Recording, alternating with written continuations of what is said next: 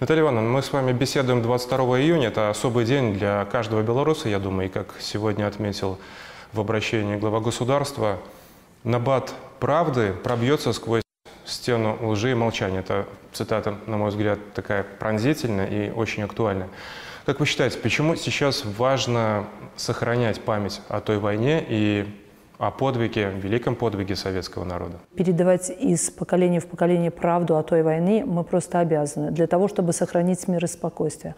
Потому что каждый человек понимает, что очень важно, чтобы мир и спокойствие были в твоей стране. Э, а ту страшную трагедию, которую пережил наш народ, и эта дата действительно, она трагическая дата, но вместе с тем она героическая дата, потому что наш народ выстоял, победил, и, конечно, молодое поколение, которое идет вперед, чем дальше мы уходим от той войны, тем меньше становится, к сожалению, свидетелей, очевидцев той войны. Но мы обязаны передавать, э, потому что дабы не допустить такого впредь на нашей многострадальной земле.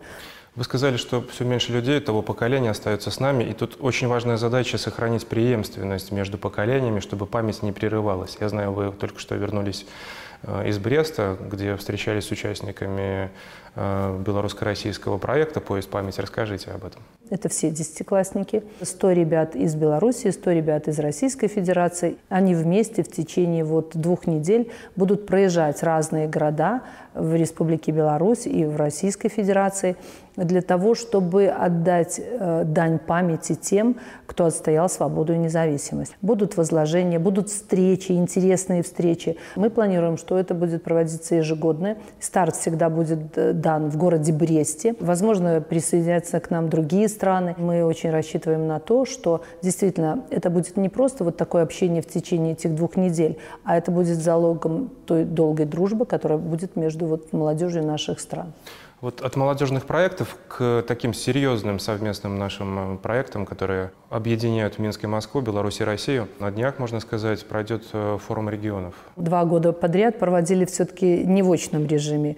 А этот, э, это знаковое такое событие для наших стран. Действительно, это будет девятый форум регионов. Роль регионального развития в интеграционных процессах, углубление интеграционных процессов наших стран. Как всегда, рассчитываем на большое количество участников, на большое количество количество соглашений, которые будут подписаны, договоров, которые будут заключены. Собственно говоря, сегодня мы уже предполагаем и знаем, что это серьезные контракты э, на серьезную сумму, э, которая превышает все предыдущие форумы.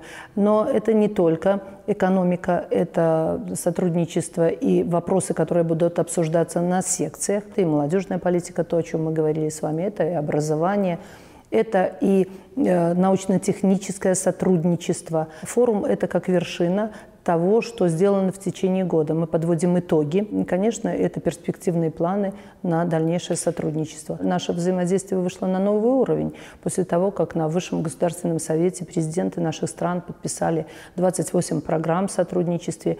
Мы, парламентарии, подключились к этим вопросам. Эти вопросы мы тоже будем обсуждать. Ну и, конечно, тематика, которая касается экономики, это прежде всего импортозамещение, это создание совместных производств, это те компетенции, которые есть в Российской Федерации у нас.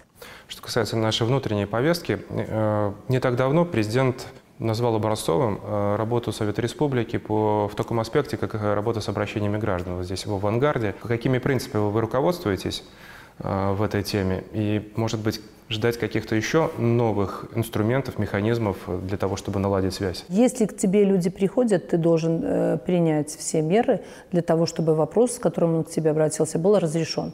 Я понимаю, в рамках закона, конечно, но если иногда это невозможно, президент четко сказал, и неоднократно нам это повторяет, просто послушайте человека – это очень важно. Но для нас, для законодателей, еще это важно и потому, что мы имеем обратную связь, и это для нас очень ценная информация, которая звучит из уст тех людей или э, должностных лиц, которые приходят на, к нам на приемы. Это серьезная подсказка, в каком направлении сегодня надо работать. Когда мы начинаем обсуждать тот или иной проект или указа президента – или какой-то нормативно-правовой акт, мы уже понимаем, как это воспринимается в местах и какая проблема сегодня есть в реализации. Мы вот вели вот эти единые дни приема тогда, когда мы выезжаем в отдельную взятую область работаем практически в каждом э, районном центре и городе этой области.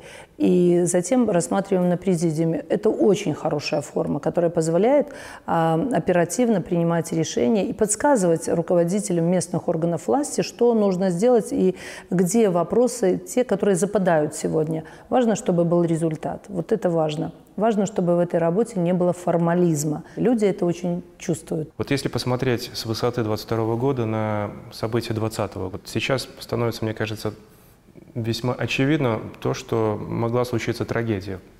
Тогда это, может быть, не так было заметно.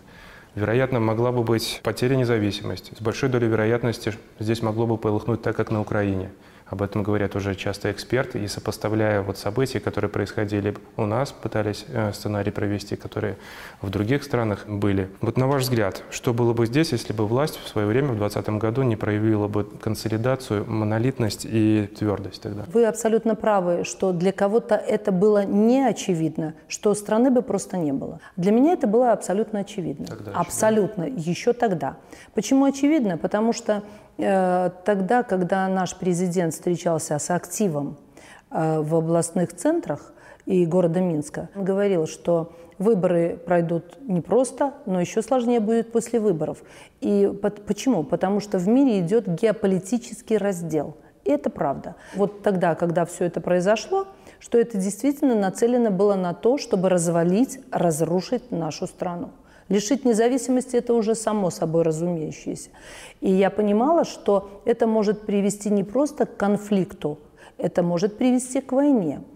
И только четкая политика нашего президента, четко выстроенная его э, система в этой работе позволила нам выстоять в то время. Те события, которые стали происходить после 2020 года вообще в целом в мире и в других странах, вот сегодня четко показывают, что это было именно так.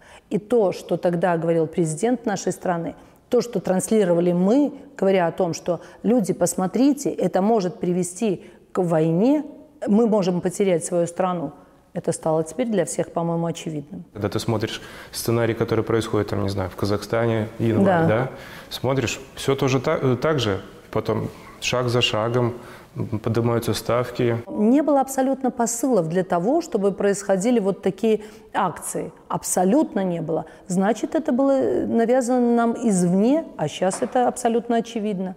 Мы же встречались с коллективами, мы встречались с людьми, и мы видели, что в целом обстановка нормальная в стране. И кто выходил, и кто за этим стоял. Сегодня мы это прекрасно видим и понимаем. Но теперь-то, я думаю, каждый осознал, что могло бы быть с нашей страной. Э, интересно от вас слышать про твердость, да, качество, казалось бы, такое сугубо мужское. Вопрос в связи с этим про женщин в руководстве страны, в топ-менеджменте. Насколько важен гендерный баланс? Э, для того, чтобы страна развивалась? Женщинам в силу объективных причин на какой-то должности может быть не очень комфортно, но вместе с тем женщины могут многое. И вот работа в Белорусском союзе женщин – работа с э, женщинами, которые сегодня возглавляют отрасли, которые возглавляют предприятия, которые работают в местных органах власти, мы видим, что это достаточно активные, э, это патриотки своей страны. Я обычно не делю э, мужчины, женщины. Я смотрю на некоторых женщин, которые занимают достаточно высокие должности в Евросоюзе. Не надо выглядеть иногда смехотворно, потому что, ну, мы ведь понимаем, вот скажите, в той ситуации – Выдержала бы женщина, как выдержал наш президент? Наверное, нет. Тогда, когда человек берет автомат в руки и идет э, защищать свою страну вместе, и за ним идут силовые структуры, это абсолютно другая история. Женщины должны делать все, что им предназначено э, судьбой, там, где они могут реализовать себя, понимая свои внутренние возможности – это правда. И сегодня примеры такие в нашей стране есть, достаточно эффективно работающие женщины, которые занимают достаточно высокие должности.